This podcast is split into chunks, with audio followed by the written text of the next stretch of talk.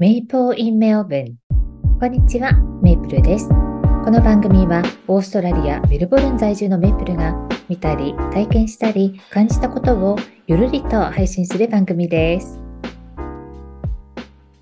落としたお財布が返ってくるほど親切な人が多く治安が良いと言われている日本。そんな日本から海外へ行くときは現地の治安が気になりますよね。私が今住んでいるメルボルンは割と治安の良い街だと感じます。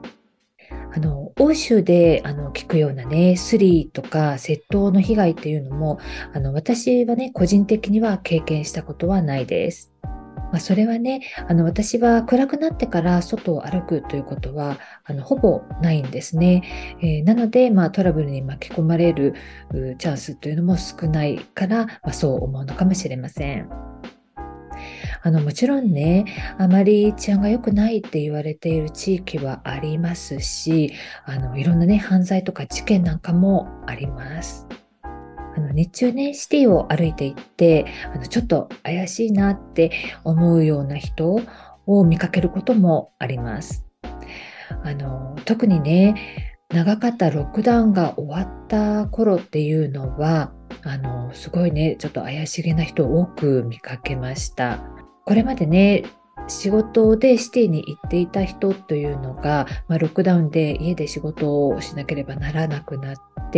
まあ、その後ねロックダウンが明けてからもあの家でね仕事をする人もそのまま多くなったので以前に比べてねシティに来る人数というものが、まあ、劇的に減ったんですよね。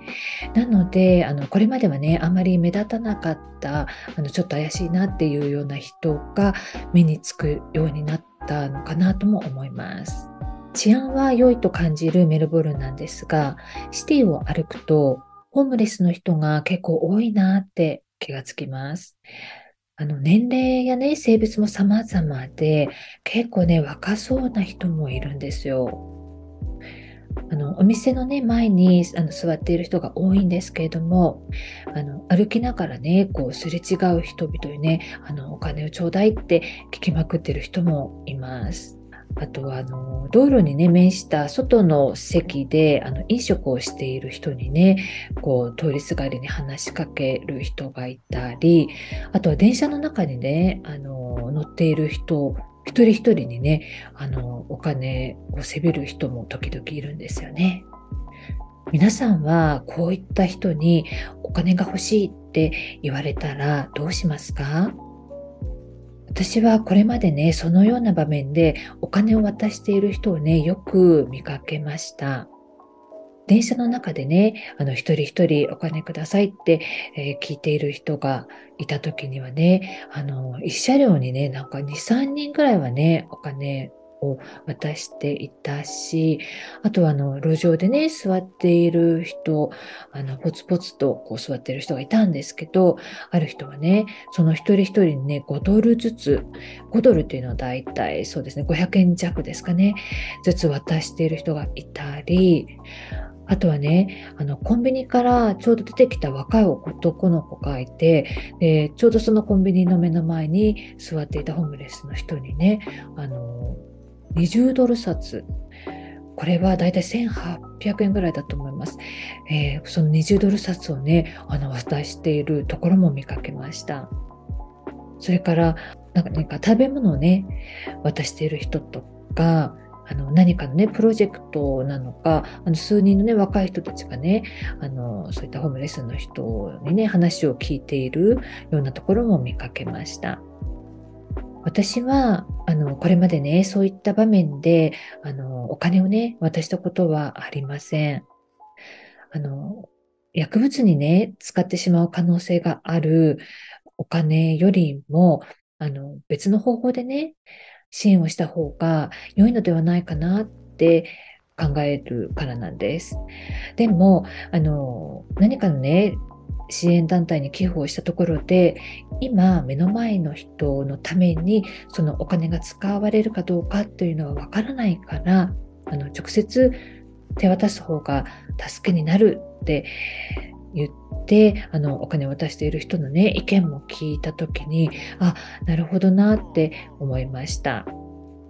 あの私ね横浜出身なんですけどその横浜のね館内という場所にあの路上生活をねされている方があの結構いらっしゃるんですけどあのその中のね一人でナムさんっていう名前の方があの YouTuber になってね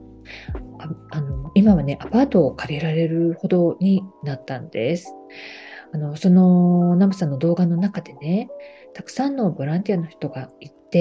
あの食事とかあの医療品などのね援助をしているっていうことも知りました。ホームレスをね、卒業したナムさんは、あの動画の中でね、夢を話していて、その中の一つはね、古民家を探して、ホームレス仲間にね、使ってもらいたいって言っていました。最近、メルボルンではこんなニュースがありました。メルボルン中心にある空きビルが新たに公営住宅に生まれ変わり、都市部の路上生活者の住居となります。リトルバークストリートにある地方公共団体が保持する6階建ての空きビルは、路上生活者用のアパートメントに生まれ変わります。ビクトリア州政府、メルボルン市、慈善団体などが連携し、最大で50人が最長12ヶ月移住します。各階に10室を設け、各部屋に寝室、簡易キッチン、オンスイートの浴室付き。一つの会はホームレス経験、またはホームレスの危機にある女性西洋会に。12ヶ月の滞在期間終了後に全員が長期住宅施設に移動する支援を受けられます。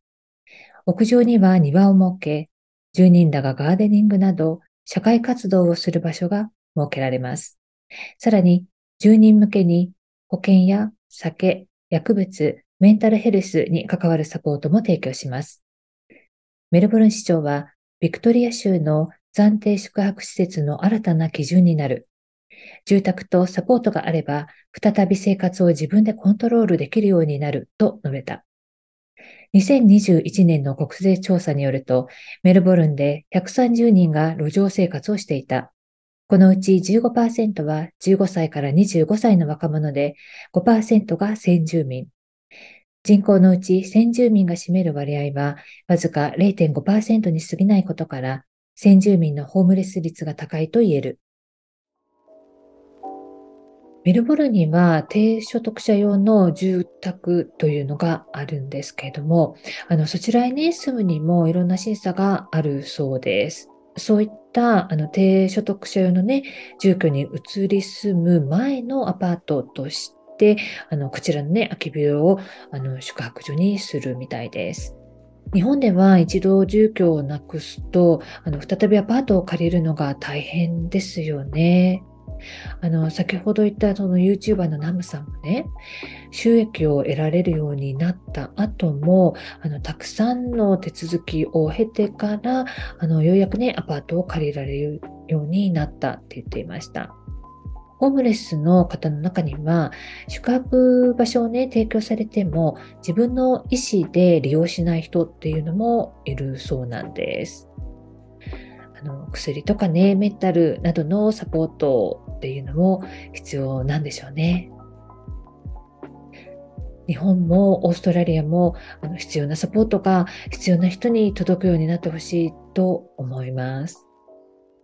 ボランティアに参加したり、あの、慈善団体にね、寄付したり、あの、ホームレスの方に直接サポートをしたりと、あの、私はね、自分が良いと思うことを、あの、したいとかできると思った時にすればいいのではないかなって思っています。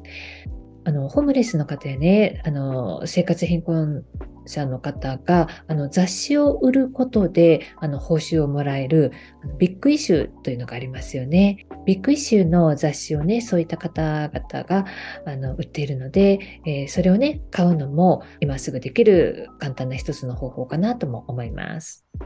メルボルンにもね、その Big Issueをね、売ってる人がいるんですよ。あの、それぞれね、個性があって、よくね、見かける人はね、 Big Issue、Big Issueってなんか歌を歌ってるような感じで言って、何かあの、なんだっけな、あなたのお昼のお供にみたいな、そんな感じでね、あの、宣伝している人とか、あとはね、あの、一人一人にね、ハローって声をかけてね、買わなかった人にもね、 Have a good day って言って、あの、挨拶をね、してくれる人なんかもいますね。街を歩くと、いろいろな団体への寄付を募る人々に声をかけられます。あのできることならね、自分が何かしてあげたいと思うことには協力したいと思うんですけど、まあ、のどのようなところにね、どのような協力をするのか、まあ、アクションを起こすかどうかっていうのは、まあ、その人次第になりますよね。それから悲しいことですけど、人の親切をね、利用する人がいるのも事実ですよね。このようなことに対して、まあ私自身はね、こうあるべきだっていう強い信念というのはないんですけれども、困っている人が少なくなる世の中になってほしいって思っています。今日はメルボルンは割と治安が良い街だよっていう話からメルボルンの空きビルが公営住宅に変わって路上生活者の支援になるというニュースを見たよというお話でした。皆さんはこれまで治安が悪いなって思った国や場所はありますか？よかったら教えてください。メイプルインメルボルンでは皆様からのお便りやリクエストをお待ちしております。お便りフォームからは匿名でメッセージを送っていただけます。番組のご感想など簡単なメッセージでもいただけましたらとっても嬉しいです。また、X でも配信のお知らせをしています。本日は最後までお聴きいただきありがとうございました。よかったら番組のフォローをお願いいたします。それでは今日はこの辺でメイプルでした。